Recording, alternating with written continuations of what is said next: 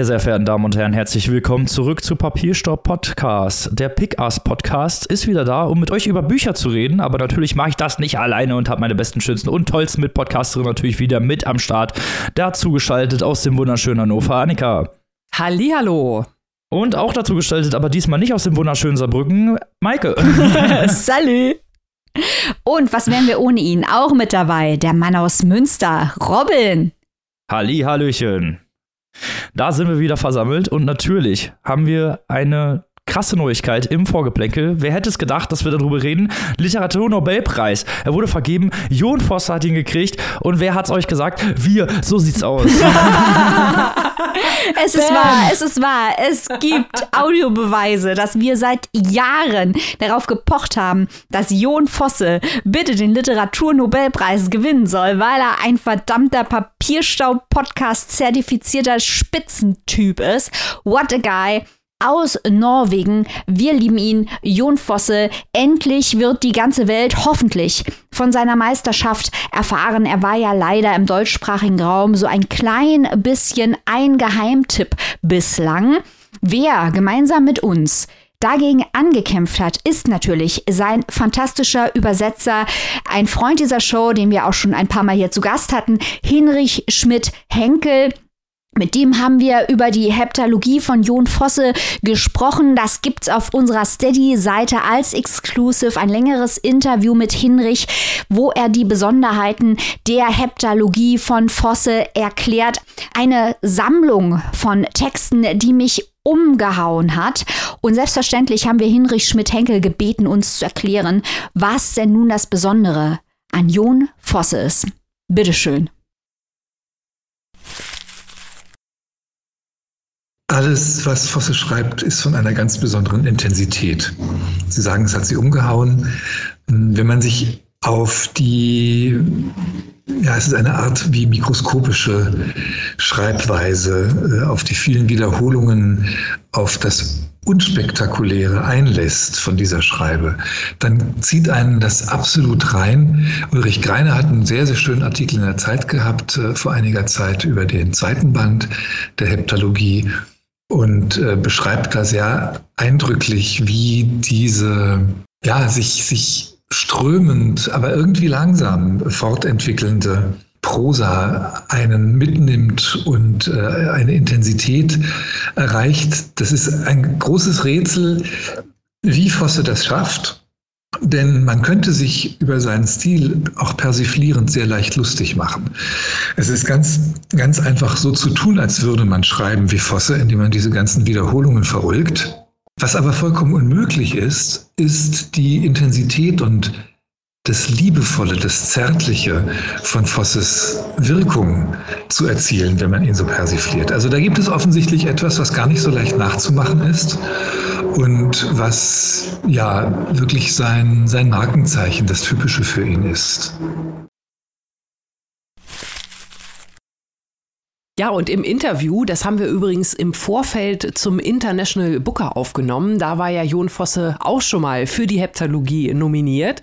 Da erzählt Hinrich Schmidt-Henkel also nicht nur über eben dieses Werk, sondern auch allgemein über Jon Fosse, über seine Arbeit, über das, was seine Arbeit auszeichnet. Der Literaturnobelpreis, der wird ja im Gegensatz zu vielen anderen Preisen also nicht nur für ein bestimmtes Werk, sondern immer für das gesamte Werk, für das gesamte Schaffen des oder der Preisträgerin vergeben. Und wir haben Hinrich Schmidt-Henkel auch mal gebeten, äh, dass er mal Jon Fosses Werk auch mal in Vergleich setzt zu anderen berühmten norwegischen Schriftstellern, wie zum Beispiel Knausgard. Und äh, Hinrich Schmidt-Henkel, das noch mal kurz hier als kleines Bonbon an dieser Stelle erwähnt, war also nicht nur aufgrund seiner Expertise über Jon Fosse zu uns, äh, bei uns gerne immer wieder zu Gast, sondern er ist auch Saarländer, so wie Maike. Und das werdet ihr jetzt auch gleich hören, auf die Frage hin, wie er denn Jon Fosse zum Beispiel mit Knausgard vergleicht.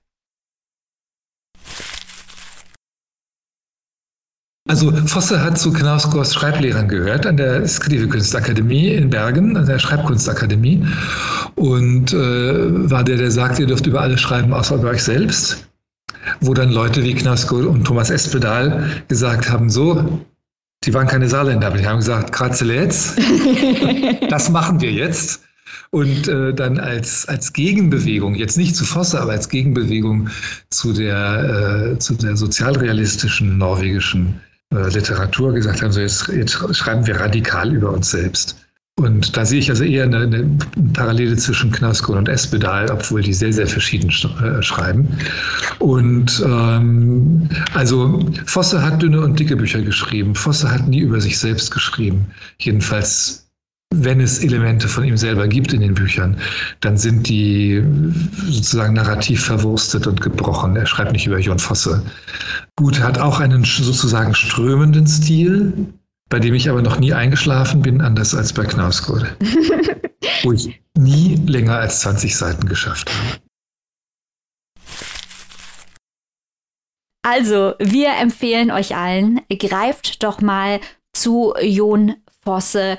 Ganz, ganz besonderes Storytelling eine ganz besondere Verbindung zu transzendentalen Themen, eine sehr wiedererkennbare Ästhetik, ein wirklich fantastischer Schriftsteller, der sich in den unterschiedlichsten Textformen bereits ausprobiert hat, ein ganz spezieller melancholischer Sound durchzieht seine Arbeiten sehr zu Recht Nobelpreis für Literatur an den wunderbaren Jon Fosse. Ganz genau. Und wenn ihr das Interview noch hören wollt, dann geht jetzt auf unsere Steady-Seite. Da ist das ganze Interview nämlich natürlich noch verfügbar. Genau, da erfahrt ihr auch genauere Infos zur Heptalogie, zu den Inhalten, zu den Details. Und wo wir schon bei der Steady-Community sind, die Steady-Community kriegt natürlich nicht nur Exclusives und Reportagen auf die Ohren, sondern die unterstützen natürlich auch unsere ganzen regulären Folgen. Alle, also das, was ihr jede Woche hört, das wird natürlich auch von der Steady-Community unterstützt. Und auch wir merken leider so ein bisschen die Auswirkungen der Rezession, würden uns also sehr freuen, wenn ihr mal auf unsere Steady-Seite geht und Mitglied werdet.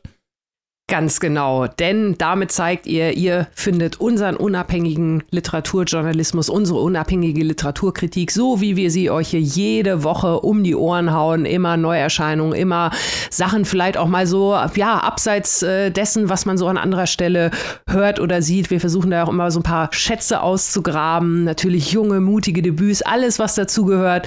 Und genau wie Robin gerade gesagt hat, da brauchen wir eure Unterstützung. Also lasst uns gerne mal was da oder tretet unserer Steady Community bei. Und dann gibt's ja auch noch diese besagten Sonderinhalte. Interview hatten wir gerade schon Hinrich Schmidt-Henkel in voller Länge hinter der Bezahlschranke. Da findet ihr noch ganz andere Interviewschätze. Lasst euch mal überraschen. Und natürlich gibt's immer jede Woche ein Exclusive. Und in der nächsten Woche, so viel sei schon mal verraten, werden wir da wieder richtig abnerden und fangirlen und fanboyen. Denn wir nehmen euch mit, euch alle, auch die, die vegan leben, nehmen euch mit zum Last Exit Schinkenstraße. Yes, die neueste Sendung von und mit Heinz Strunk.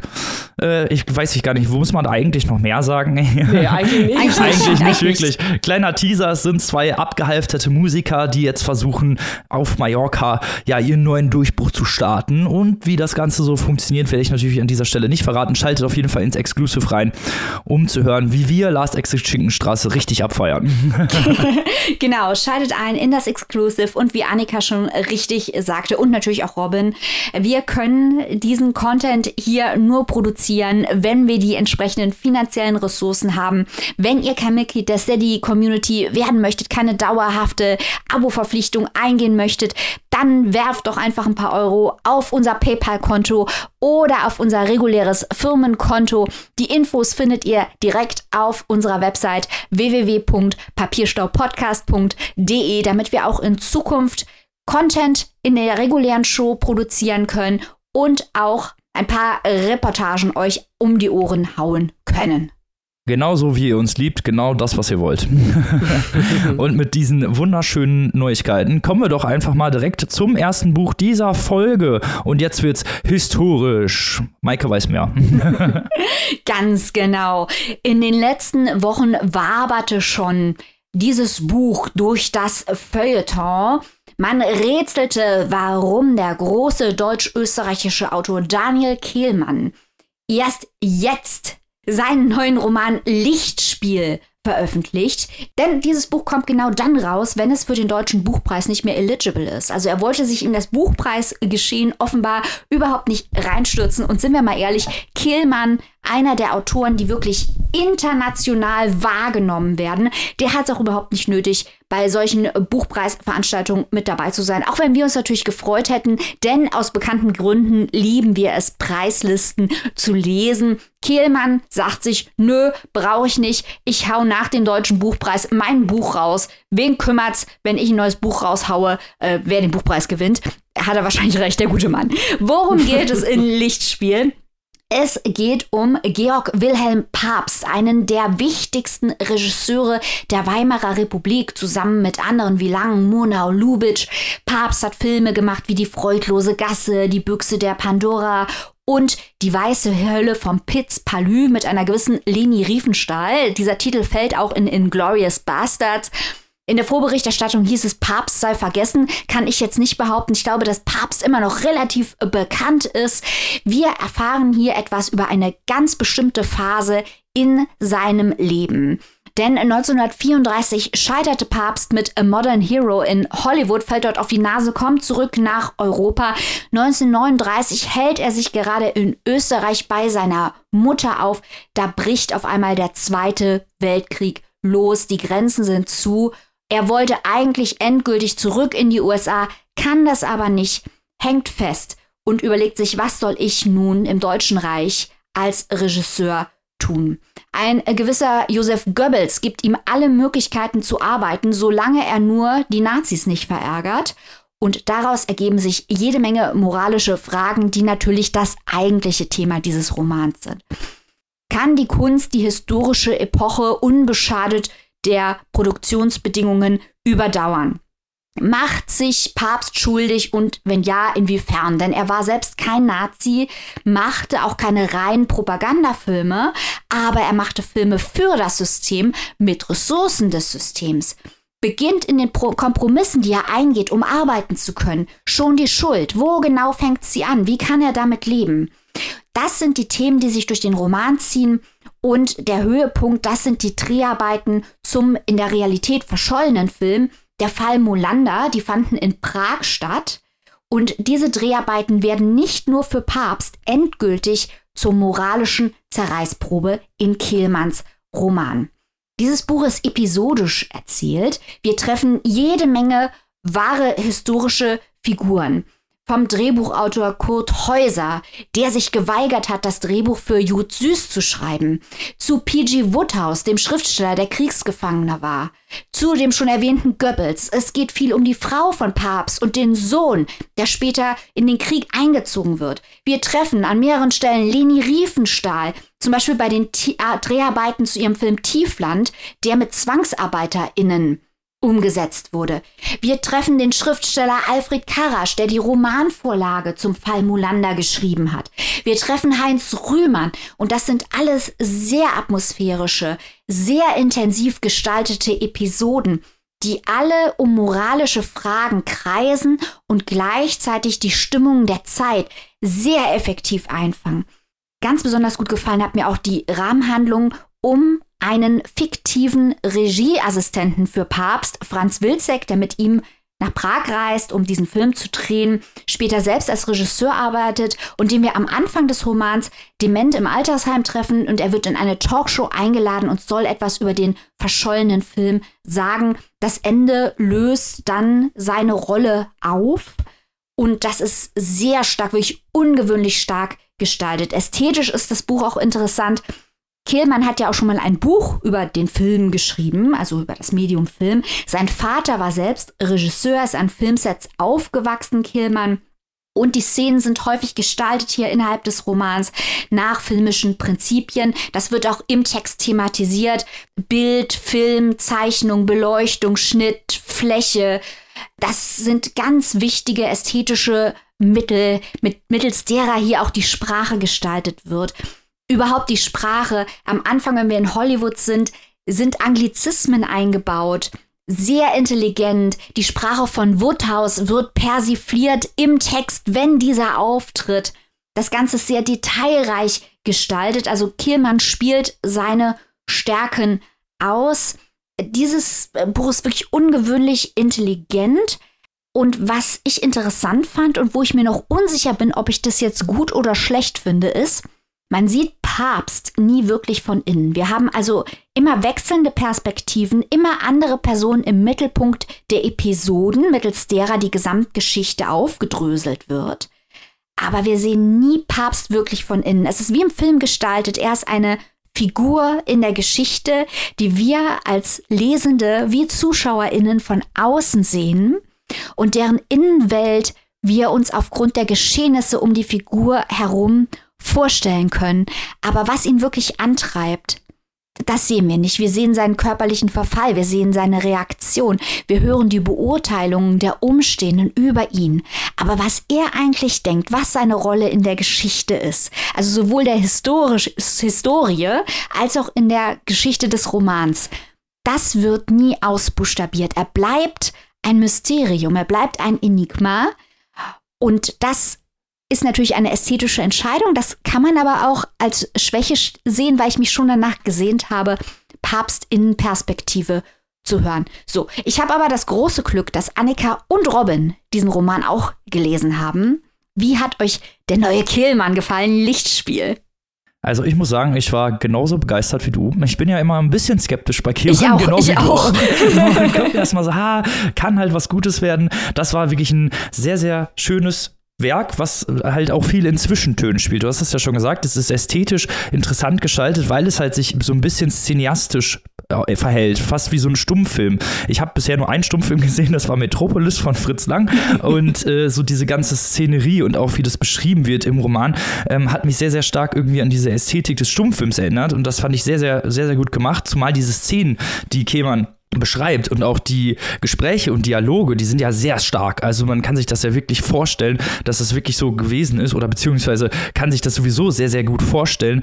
Ähm, und die sind sehr stark auch, was so die Zwischentöne angeht. Es wird ja häufig gar nicht so viel gesagt, aber das, was gesagt wird, zeigt halt doch schon sehr stark auch die Bedrohung, gerade im Nazi-Deutschland, äh, beziehungsweise in, in, in angeschlossenen Österreich, wo sich ähm, Papst aufhält, wo man sieht, ja, bei Gesprächen, wie eigentlich ganz, ganz viel durch den Subtext erzählt wird und ganz viel auch so Emotionen durch den Subtext klar werden. Papst, wie du schon gesagt hast, ist ja selber eher eine neutrale Figur, der nie wirklich gezeigt wird. Die Emotionen werden nicht wirklich gezeigt, aber es wird immer beschrieben, was er bei bestimmten Sachen für eine Mimik ausstrahlt oder für eine Gestik ausstrahlt. Und das fand ich sehr interessant. Gerade als sein Sohn, der auf ein Internat geht und dann sagt, dass er oder zeigt, dass er halt den Nazis zugehörig ist, wie die Enttäuschung, wie, wie die sich in seinem Gesicht breit macht. Also ne, die Emotionen werden nie aus der Insicht abgebildet, aber sie werden halt immer wie eine Kameraperspektive, wie so ein mhm. Frame von außen mhm. gezeigt. Und das hat mir, hat mir sehr, sehr, sehr gut gefallen, wie Kemal das beleuchtet hat und wie er das auch gezeigt hat. Und auch diese Figurenkonstellationen haben mir sehr, sehr gut gefallen, die ja häufig ähm, ganz, ganz viele Akteure sind ja selber auch irgendwie in dem System gefangen und Papst selbst wird ja auch eigentlich dazu gezwungen, in dem System äh, Kunstschaffender zu sein, weil sie ihn eigentlich die ganze Zeit mit Gulag drohen und, und, und KZ. Und das sind so äh, Geschichten, die fand ich, fand ich sehr, sehr interessant, weil eben halt ganz viel gezeigt wird, ohne was wirklich zu sagen. Es ist schon, schon ein sehr starkes so äh, Show-Don't-Tell-Prinzip. Und das fand ich sehr, sehr schön. Aber was du gerade sagst, sagtest, Robin, das ist ein interessanter Punkt, weil es stimmt, in dieser Goebbels-Szene, in der ersten Goebbels-Szene, da droht ihm Goebbels sehr direkt und sagt quasi, ich kann dich mit einem Fingerschnippen ins KZ werfen und du bist ja eigentlich mhm. bekannt als der rote Papst, weil er hat ja früher auch Brecht verfilmt und äh, ich hab dich in der Hand. Aber auf der anderen Seite ist er ein Stück weit auch, also ich weiß nicht, ob ein Verführter nicht zu stark ist, aber in Hollywood war er einer von vielen und musste in diesem repressiven Studiosystem das tun, was die Finanziers sagen und hatte nicht die Freiheiten. Und hier bietet ihm Goebbels alle Ressourcen, die er sich nur wünschen kann. Und ich glaube schon, dass ein Teil von ihm das auch will. Also, dass ein Teil von ihm diesen ja. Pakt mit dem Teufel auch eingehen will, weil er denkt oder sich zumindest einredet, dass seine Kunst den Faschismus überdauert und dass man später über die Stärke seiner Kunst redet, ohne über die Produktionsbedingungen zu reden, was natürlich Quatsch ist. Ja.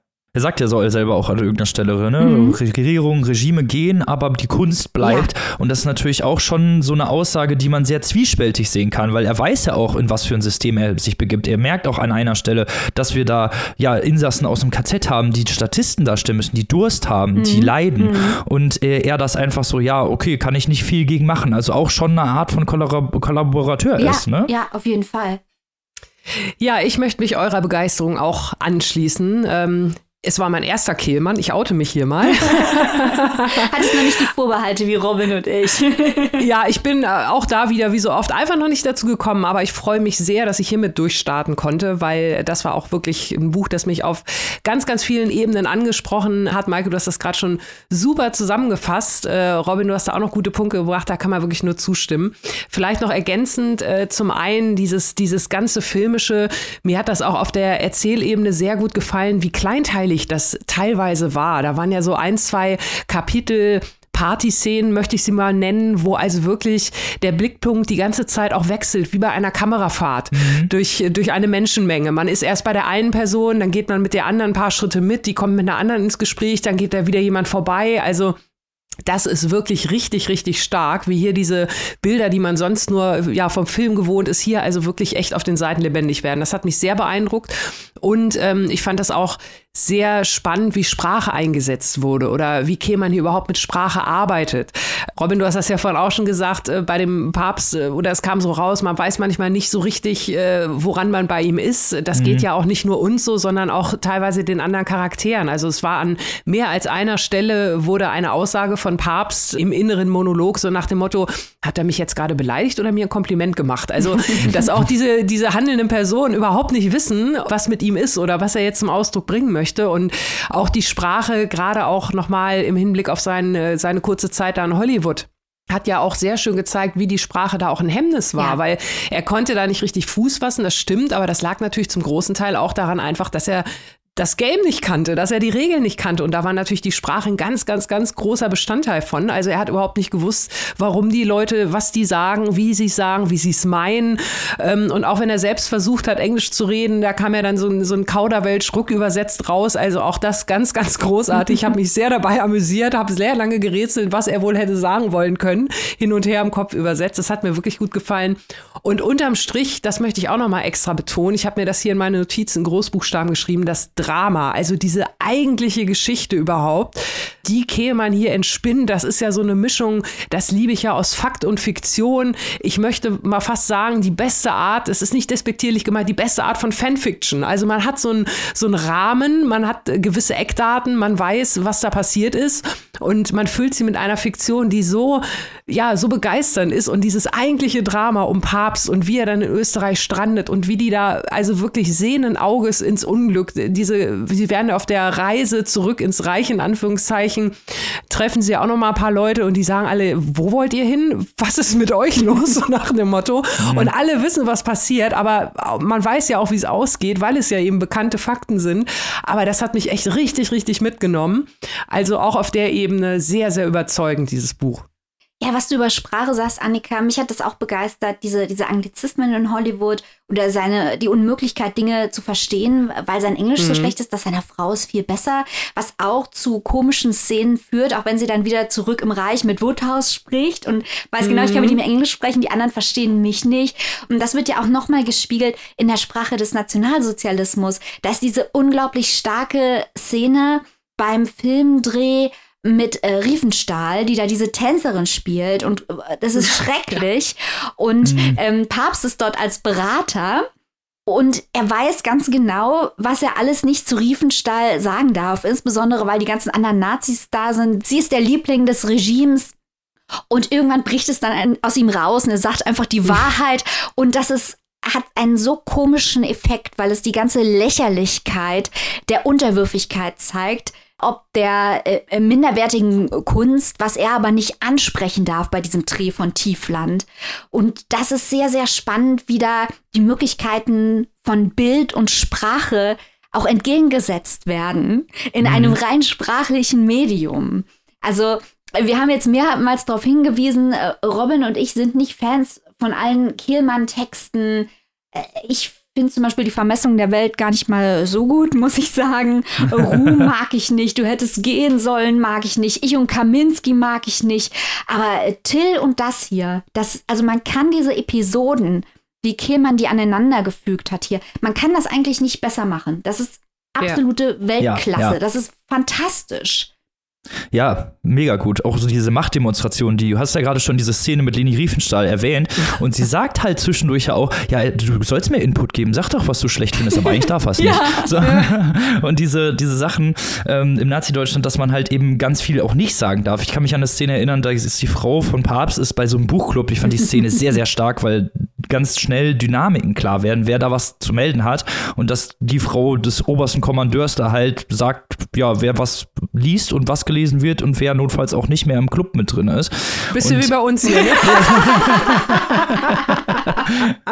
und diese Machtdemonstration und auch diese Dynamiken, diese Machtdynamiken, die untereinander herrschen, die fand ich so gut gemacht, weil nie sprachlich komplett darauf hingewiesen wird. Nie gesagt so, ah ja, hier, das ist die Frau von dem Obertypen, deswegen äh, dürfen die anderen nichts sagen, sondern es wird halt immer nur durch die Figurenkonstellation gezeigt und das hat mir sehr gut gefallen.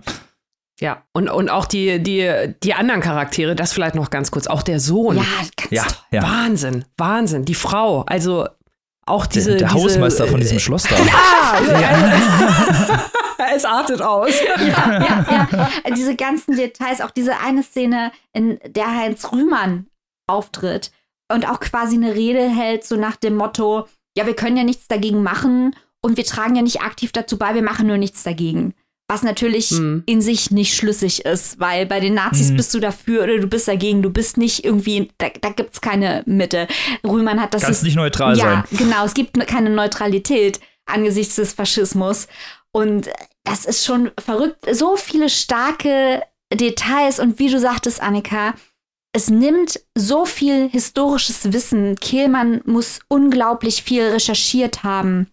Und wie mhm. gesagt, er beschäftigt sich ja seit seiner Kindheit auch zwangsläufig aufgrund seiner eigenen Familie mit Film und verbindet das dann mit so intelligenten Einfällen, um die Absurditäten der Geschichte noch stärker hervortreten zu lassen.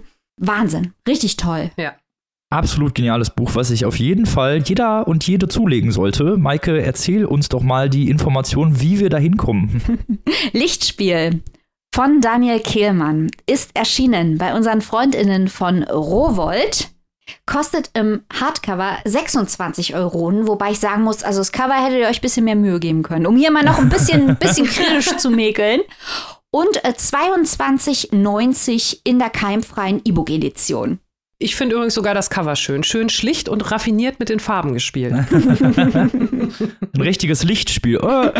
Okay, jetzt müssen wir schnell weitermachen. So, okay. Das artet ja aus. Dann kommen wir doch mal zum nächsten Buch und zwar zu einem Klassiker der amerikanischen Kriminalliteratur. Und zwar zu Der dünne Mann von Dashiell Hammett. Ein düsterer und zugleich skurriler Kriminalroman, der in den späten 30er Jahren in New York spielt.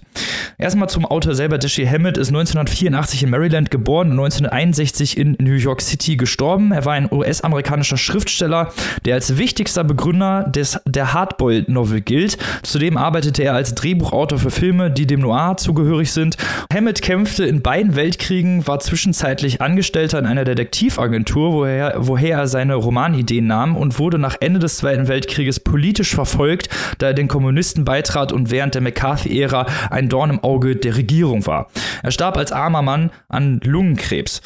Bei Hammett sind die Privatdetektive als Antihelden angelegt, die über Gesetze und moralische Grenzen hinwegsehen, um ihre Fälle zu lösen. Äh, kommen wir mal zum Plot. Der dünne Mann. Das Ganze spielt in New York City in den 30er Jahren. Protagonist ist der bereits im Ruhestand lebende ehemalige Privatdetektiv Nick Charles, der zusammen mit seiner jüngeren Frau Nora ein gemütliches, sehr alkoholdurchtränktes Leben führt. Durch frühere Fälle hat er viele Kontakte in der Stadt und auch sehr, sehr viele Beziehungen. Also man kennt ihn, wenn er irgendwo hinkommt, dann wissen alle, ah, okay, das ist hier der Charles. Ähm, eines Abends wird er von einer jungen, verstörten Frau namens Dorothy angesprochen, die ihn bittet, ihren Vater, einen spleenigen Erfinder, zu suchen. Das Ganze hat natürlich auch mit einem Mord zu tun, denn vor kurzem wurde die Sekretärin dieses Erfinders getötet und jetzt versuchen natürlich alle herauszufinden, wer es war und natürlich steht der Erfinder als Tatverdächtiger ganz, ganz weit oben. Ja, unfreiwillig trifft sich Nick dann mit der früheren Frau des Erfinders, mit der er selber mal eine Beziehung geführt hatte. Eine recht kalte, unnahbare Person, die ihr theatralisches Talent ausnutzt, um sämtliche ihr nahestehende Personen zu manipulieren. Jedoch aus ihrer Sicht aus höheren Motiven. Schnell sind erste Verdächtige auch gefunden, die für die Täterschaft in Frage kommen, die sich teilweise mit dieser Sekretärin getroffen haben oder die in ihrem näheren Bekanntenkreis waren. Jedoch gestaltet sich der Fall als weitaus komplizierter als vorher angenommen und Nick gerät selbst schnell in Gefahr. So viel erstmal zum Plot. Unterteilt ist das Ganze in 31 recht kurze Kapitel, die immer ein paar Schauplätze und Szenen ausleuchten. So bekommt man eigentlich immer ein gutes Bild der recht zahlreichen Figurenkonstellationen, weil es sind sehr, sehr, sehr viele Figuren, die auch immer mal wieder abtauchen und wieder auftauchen. Erzählt ist das Ganze aus der Ich-Perspektive von Nick Charles, der häufig detailliert von Umgebung und für den Plot relevanten Mimiken und Gestiken von Verdächtigen und Zeugen berichtet. Details sind teilweise recht vage, also man weiß nie wirklich, was die Leute denken und so rätselt man als lesende Person auch immer mit. Also man wird hier nicht irgendwie in den Kontext gesetzt, es wird nicht irgendwie äh, was erzählt, äh, was der äh, Privatdetektiv selber nicht wissen kann. Also man rätselt hier die ganze Zeit mit ihm mit, was natürlich für so einen Detektivroman eine ganz gute Sache ist. In Kontrast zu vielen anderen Hardboiled-Novels der Zeit und auch zu den Hardboiled-Novels von äh, Hammett selbst sind die Figuren in diesem Roman nicht so schwarz-weiß gezeichnet und lassen sich selten in Kategorien wie zum Beispiel gut oder böse einteilen. Äh, der ganze Roman hat eine recht psychologische Komponente, die spielt auch eine große Rolle und verleiht damit vielen Figuren eine glaubhafte Tiefe. Ähm, die Charakteristika von Hardboiled-Novels sind neben häufigen Alkoholkonsum, der auch hier zu finden ist, die fragwürdige moralische Einstellung der im Fokus stehenden Detektive, die häufig zu Gewalt und Selbstjustiz neigen, habe ich ja vorhin schon gesagt. Nick Charles ist zwar auch ein knallharter Hund, der sich nicht mal vor Pistolen, die direkt auf ihn gerichtet sind, einschüchtern lässt, handelt jedoch meist recht besonnen. Also es ist kein so Haut drauf Rambo, wie man sich das vielleicht vorstellen würde. Jedoch zeigt das Buch auch häufig Verhaltensweisen, die heutzutage als frauenverachtend, toxisch männlich und überzogen gelten würden. Und das auch völlig zu Recht. Äh, es ist aber natürlich ein Roman, der aus den 30er Jahren kommt. Ne? Also da darf, sind ja viele gesellschaftliche Entwicklungen seit dieser Zeit passiert. Dementsprechend kann man das dem jetzt nicht unbedingt vorwerfen. Äh, auch gesellschaftliche Probleme werden auch immer mal wieder am Rande angesprochen und gezeigt. Vor allem lebt der Roman aber von seiner Atmosphäre. Es ist sehr, sehr atmosphärisch aufgeladen. Es ist teilweise auch ein bisschen humoresk, ein bisschen skurril. Äh, die Dialoge sind messerscharf, so steht es auch hinten auf dem Roman, aber ähm, messerscharf heißt ja halt einfach, sie, der, also man merkt sofort, wer, welche wer die Figur ist, die haben alle einen ganz bestimmten Standpunkt und natürlich sind das auch, ein bisschen wittige Kommentare, die sich gegenseitig reindrücken, aber ich finde, das zählt halt auch zu dieser Atmosphäre dazu und macht das ganze Buch auch ziemlich spaßig. Es ist jetzt nicht mega literarisch hochwertig, darf man so nicht sagen, aber ich finde, es hat, ist ein spannender Roman, der halt auch ein bisschen einen in eine Zeit entführt, die es so natürlich auch nicht mehr gibt. Maike, Annika, habt ihr Fragen? Ja, tatsächlich. Du hast erwähnt, dass das Buch gesellschaftliche Probleme zumindest am Rande anspricht. Das waren deine Worte. Welche sind das denn genau? Und ähm, ja, kann man da noch irgendwelche Rückschlüsse für die heutige Zeit ziehen? Oder wie hat sich das, du hast ja gesagt, klar hat sich da einiges verändert oder so, aber was war damals Thema und wie kann man das heute bewerten? Also zuerst muss ich natürlich sagen, diese gesellschaftlichen Probleme, die stehen nie im Vordergrund. Man sieht es halt manchmal, zum Beispiel Polizeibrutalität. Das ist eins ah. der Themen, die hier mal gezeigt werden, weil dann kommt ein Verdächtiger, wird verhört und dann kommt er wieder raus, hat einen gebrochenen Kiefer, ein paar gebrochene Rippen und wurde halt, der wurde nicht verhört, der wurde gefoltert, wenn man es genau nimmt, damit die Polizisten rauskriegen konnten, was er jetzt wirklich weiß und was nicht. Ähm, sowas wird zum Beispiel gezeigt. Wir haben wir haben es zwischendurch immer mal wieder auch mit Rassismus zu tun. Äh, einige Figuren benutzen das N-Wort und zwar gar nicht so sehr selten, äußern sich rassistisch. Ähm, Nick Charles nimmt dazu aber auch keine Bewertung an. Also es wird nie gesagt, so, okay, sei mal ruhig oder ne, das sind ja auch Menschen oder was auch immer, sondern ähm, es wird nie, nie richtig darauf verwiesen. Aber wir haben trotzdem hier dieses gesellschaftliche Problem und natürlich haben wir auch immer mal wieder Frauenverachtung. Man muss sagen, also ich fand, ich, ich hatte mich auch mehr Frauenverachtung eingestellt, sage ich ganz ehrlich, weil, wie gesagt, ein Roman aus den 30er Jahren ganz andere gesellschaftliche Probleme und Komplexe, die wir als die, die wir heute haben. Und natürlich auch ein ganz anderer Stand vom Feminismus als den, den wir heute haben. Äh, viele Figuren, also vor allem seine Frau Nora zum Beispiel, ist eine, die gibt immer sehr gute Kommentare und die äh, führt ihn auch manchmal auf die richtige Spur. Die hat, äh, wie sie es selber sagen im Roman, die hat Haare auf den Zähnen. Weißt du, die, die kann sich durchsetzen. Das ist aber eine der wenigen Figuren, die hier wirklich sehr gut ausgearbeitet sind. Wir haben dann halt Dorothy, die äh, den Privatdetektiv ganz am Anfang anspricht. Die ist halt wirklich ein dummes Naivchen und so wird sie auch dargestellt. Und so wird sie auch vom Protagonisten behandelt. Also es ist schon ein Trope, der hier gezeigt wird. Also das ist zum Beispiel auch ein Thema, was hier zwar mal eine Rolle spielt, aber ich glaube, das ist eher aus heutiger Perspektive. Weißt du, ich gucke da heutzutage drauf, sagst, okay, das ist Frauenverachtung. Ich glaube, damals war es halt einfach nur eine Nebenfigur, da wurde das gar nicht so gesehen. Das finde ich interessant, Robin, weil äh, diese Romane, die in Genres spielen, die sehr strikte Genre-Regeln haben. Du hast das ja auch gerade ausgeführt. Bei der Hardboiled-Novel hast du immer diesen einsamen Detektiv, der ziemlich viel trinkt und depressiv ist und wenig spricht. Und das hat, was man heute toxische Männlichkeit nennt.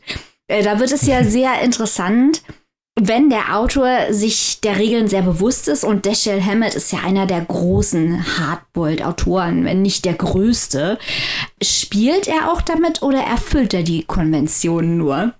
Tatsächlich habe ich mich ein bisschen gewundert, weil ich habe mir natürlich auch die Charakteristika von Hardboiled-Novels durchgelesen und da passt das gar nicht so gut rein. Mhm. Also es sind eher andere Romane von Dashiell Hammett, die besser in dieses Genre hineinpassen. Nick Charles in diesem Fall, wie gesagt, eigentlich relativ besonnen. Er ist auch gar nicht wirklich depressiv. Klar, der säuft den ganzen Tag, der steht morgens schon auf und erstmal so, oh, Nora, bring mal einen Drink. So.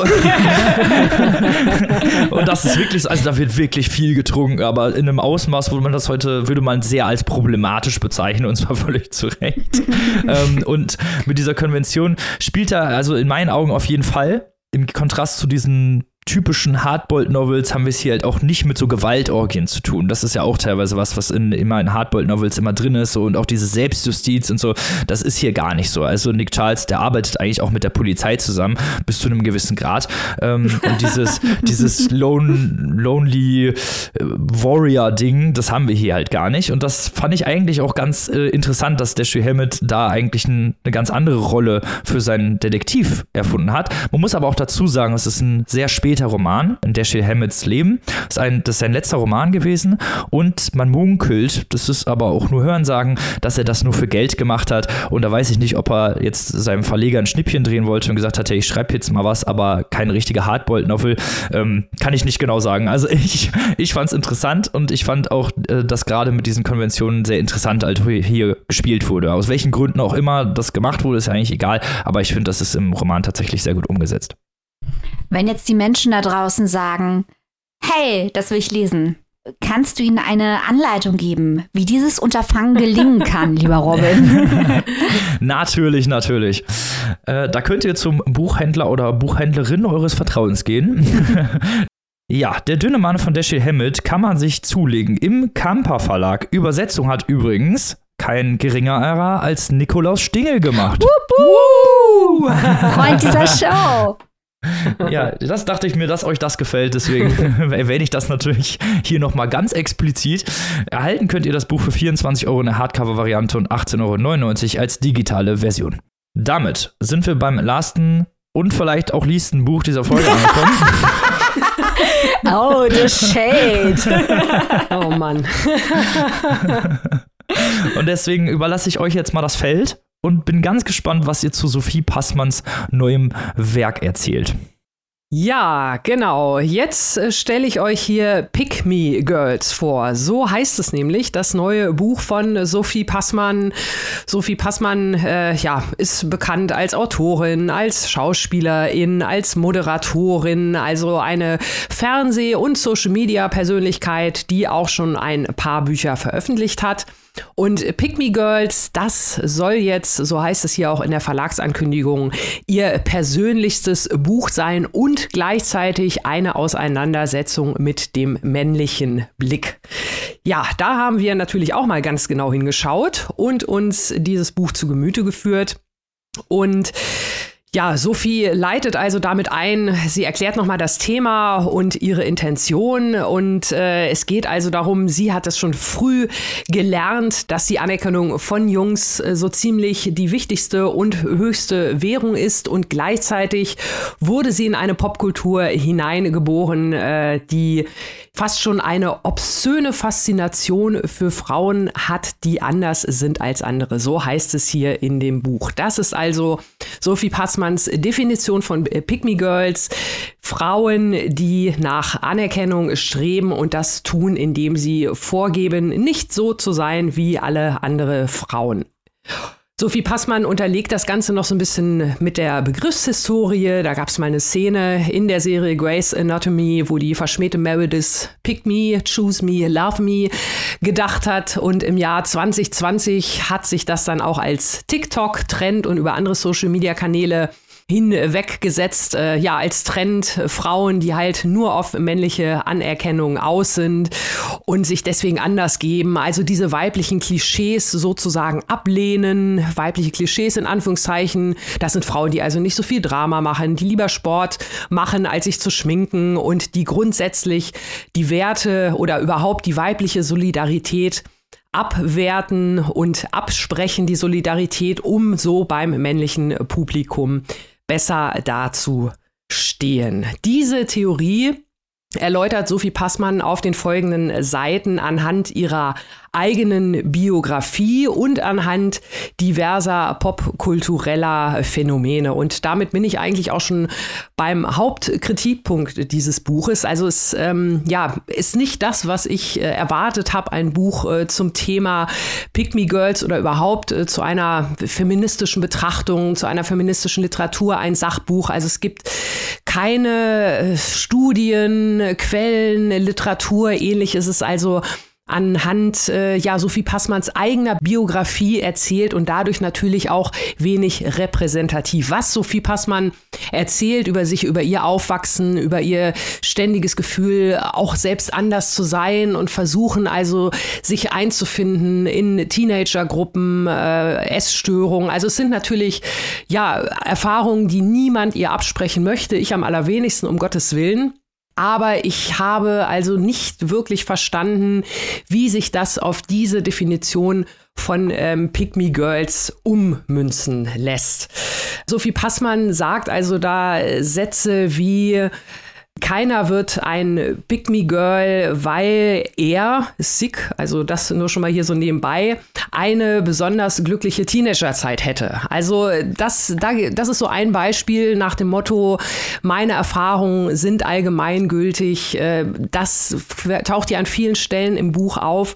Und das äh, finde ich doch äh, ziemlich kritisch und bedenklich, weil ähm, ja, ich habe mich da nicht so wirklich wiedergefunden und man hat das Gefühl, dass dieses Buch dann doch vielleicht für eine sehr bestimmte Zielgruppe geschrieben ist und eben nicht für alle.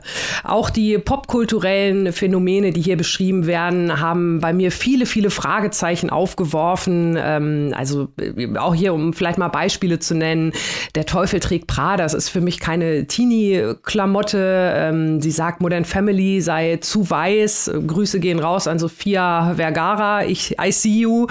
Und ähm, auch so andere Dinge, die nach eigenem Empfinden sicherlich irgendwie erklärt werden können, die für mich hier aber wenig zum Erkenntnisbegriff oder überhaupt zur Erkenntnis dieses Begriffes äh, Pick Me Girls beigetragen haben. Mir fehlt äh, der, die Sicht aufs Patriarchat, mir fehlt die Sicht ähm, darauf, was nach, nach meinem oder unserem Dafürhalten Pick Me Girls vor allem auszeichnet, dass es Frauen sind, äh, die natürlich klar keine Solidarität unter anderen Frauen suchen, das ist schon völlig richtig, sondern sich im patriarchalen System Schlupflöcher suchen, um möglichst gut dazustehen. Also natürlich schon nach den Boys Rules spielen, in den Boys Clubs dabei sein und sich gewissermaßen verhalten wie ein Mann beziehungsweise nach den Regeln zu spielen. Und diese komplette Ebene findet hier also in diesem Buch eigentlich überhaupt nicht statt. Ihr seht, ich habe sehr, sehr viele Fragezeichen, sowohl was die Struktur als auch die Darstellung hier des Themas angeht.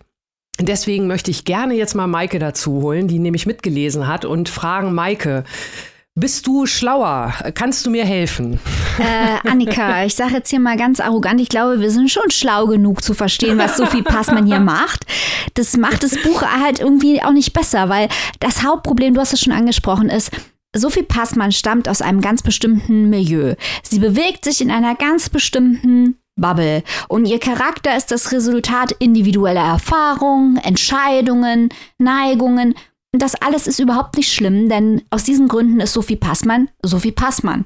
Dann aber zu denken, dass das, was man selbst erlebt hat, automatisch exemplarisch ist.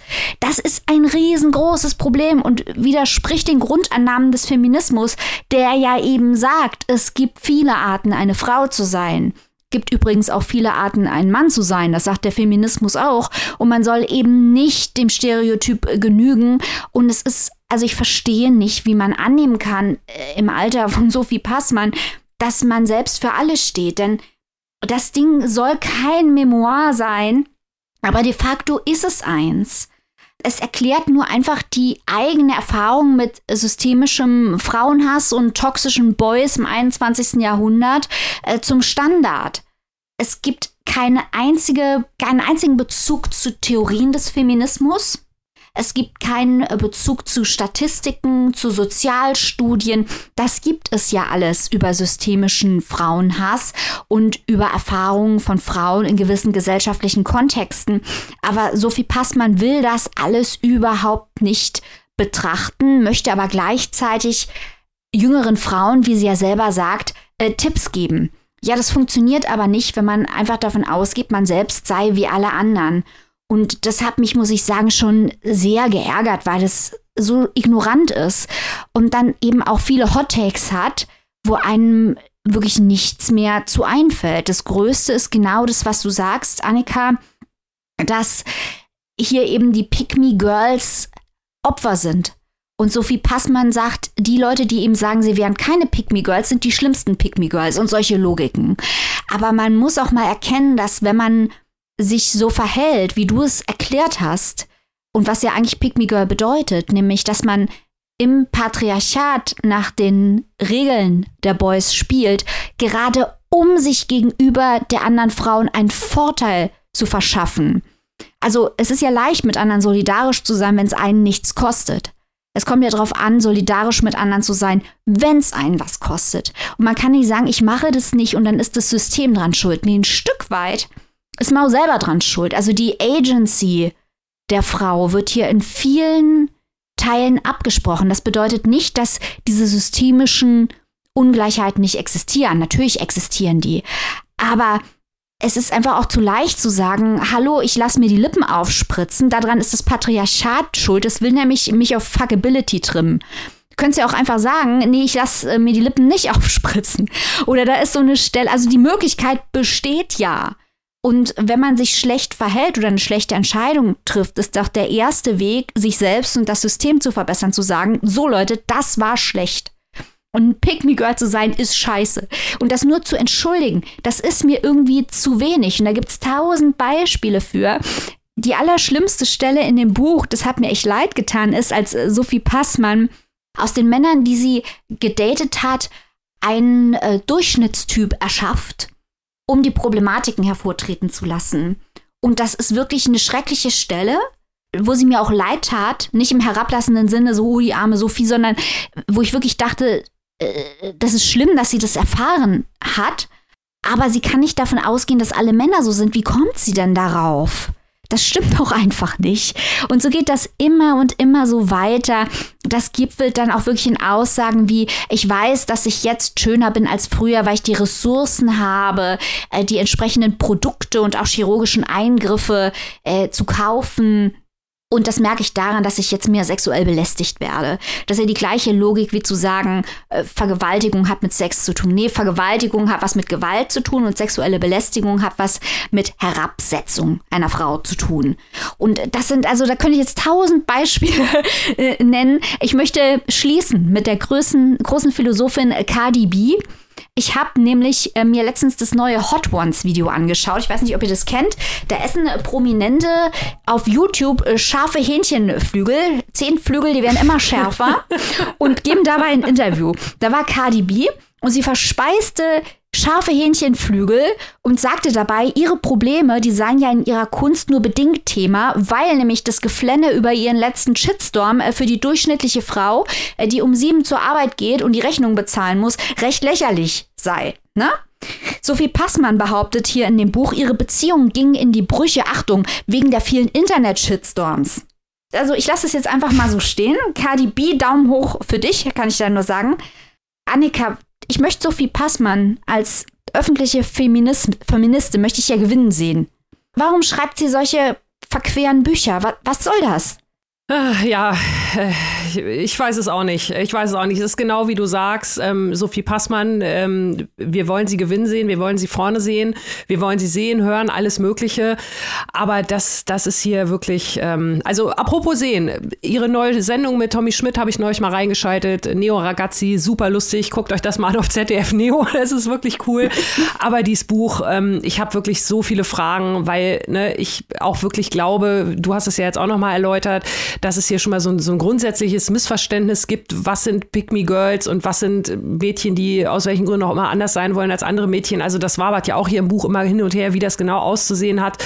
Und ähm, das war mir wirklich auch als Memoir okay, ne, kann man alles machen, aber so wie es hier irgendwie verkauft und vermarktet wird, dann noch mit diesem Shitstorm oder, oder war es PR mit diesem Beispiel, was du gerade genannt hast, äh, mit der von wegen, jetzt wo ich attraktiv bin, werde ich belästigt. Also Hurra, ja. das hat alles so viele, so viele Geschmäckle und, und Verwirrungen und ähm, das zieht sich dann teilweise hier auch durch den Text. Ne? Also hier stehen dann zum Beispiel Sätze wie, ich glaube, dass alle Frauen, die im Patriarchat groß geworden sind, Pick-me-Girls sind. Manchmal oder früher, zwischendurch, als Ausnahme oder nur bei einem Mann im früheren Leben. Ja, und genau diese, diese Gedanken hatte ich irgendwie so komplett beim Lesen. Also es ist eigentlich als Sachbuch zum Thema zu wenig schlüssig. Mhm. Als äh, Memoir über äh, Sophie Passmann ist es für Fans sicherlich empfehlenswert. So würde ich es vielleicht zusammenfassen. Ja, also das ist, ich glaube wirklich, dass wenn es als Memoir und als subjektiver Einblick in ihre individuellen Erfahrungen, dass es okay wäre. Also es wäre ja. immer noch schlecht strukturiert, es wäre immer noch schlecht argumentiert und lektoriert, das möchte ich hier ganz klar sagen. Aber es hat durchaus seinen Wert, die individuelle Erfahrung. Sie spricht ja auch viel über ihre Jugend, wie es ihr erging, aufgrund mhm. ihres Aussehens oder zumindest mal ihres wahrgenommenen Aussehens, wie sie behandelt wurde. Das hat alles seinen Wert, das anzusprechen. Aber es, dieses Buch wird einfach in diesem Moment anmaßend, indem sie sagt, so ist die Welt. Weil mhm. so ist die Welt ja. nicht. Und die ja. Welt ist viel komplizierter. Und dann auch solche Sachen wie, ja, wir wissen ja nicht, wenn eine Frau ist, wenn wir nicht wissen, wie sie irgendwie mit 14 war oder so, wo ich mir dann auch denke, das ist mir auch alles irgendwie dann da denke ich mir, nein, es muss doch auch um Selbstermächtigung gehen. Und Selbstermächtigung bedeutet eben auch zu sagen, ja, das Patriarchat will das von mir und ich finde in mir die Kraft, gemeinsam mit meinem Umfeld Nein dazu zu sagen. Und nicht nur zu sagen, ich bin das Opfer. Das ist mir alles zu wenig unterm Strich gewesen, dass das schwierig ist. Klar. Aber ein Buch wie dieses hilft nicht, die Probleme zu lösen, die wir haben. Nee, da hilft es äh, leider wirklich nicht. Sorry. Also ich hätte es ich gerne lieber gemocht. Ich habe mich vor allem auch gefreut, mal was zum Thema zu lesen, aber ich muss leider feststellen, ich habe nichts Neues zum Thema erfahren, beziehungsweise ich glaube, es war auch irgendwie wirklich das falsche Thema. Vielleicht lassen wir es einfach so stehen. Ja, äh, ja, das stimmt. Und was mich auch noch irritiert hat, möchte ich zum Schluss auch noch sagen, ähm, eine Stelle ist interessant. Da diskutiert nämlich Sophie Passmann, ob der Feminismus, den wir heute haben, nicht eine Form des Anything Goes Feminismus ist. Und das finde ich interessanten Gedanken. Ich würde dem nicht zustimmen. Aber ich hätte gerne mehr darüber gehört, gegen was sie ihn ersetzen will, aber da kommt dann nichts. Und das steht auch wieder exemplarisch dafür. Sie sagt dann Sachen wie, man soll seine 20er bloß nicht in einer heterosexuellen Beziehung verschwenden und man soll bloß nicht in weiß heiraten, weil das ist das Patriarchat und man soll kein Pferdemädchen sein. Und das ist halt wirklich die Qualität der Argumentation. Das ist die Qualität. Ja, und damit wird man, wird man dann ja wieder automatisch zum Pick-Me-Girl. Richtig. Das ist, also, das ist einfach, es ist eigentlich an, an jeder Front ist es hier alles zu wenig. Äh, ja. Guckt Hot Ones. Wofür, wo und für wie viel können sich die geneigten ZuhörerInnen dieses Werk denn zulegen? Annika. Ja, Pick Me Girls von Sophie Passmann erhaltet ihr im Kiwi Verlag das Hardcover für 22 Euro und das E-Book für 18,99. Sehr, sehr schön. So, damit sind wir am traurigsten Teil dieser Folge angekommen und zwar dem Ende. Oh. Aber in nächste Woche sind wir wieder da und vorher sogar mit Last Exit Schinkenstraße auf Steady. genau, schaltet da auf jeden Fall mal rein. Und damit verabschieden wir uns wieder in den Äther. Wir, hat, wir hoffen, ihr hattet ganz viel Spaß. Wir sind natürlich nächste Woche wieder mit am Start in Exclusive Last Exit Schinkenstraße und natürlich nächste Woche Mittwoch wieder mit drei tollen Büchern. Bis dahin, liebe Leute, wie immer, gehabt euch wohl, lest was Gutes und bleibt bitte gesund. Auf Wiederhören. Tschüss. Tschüss.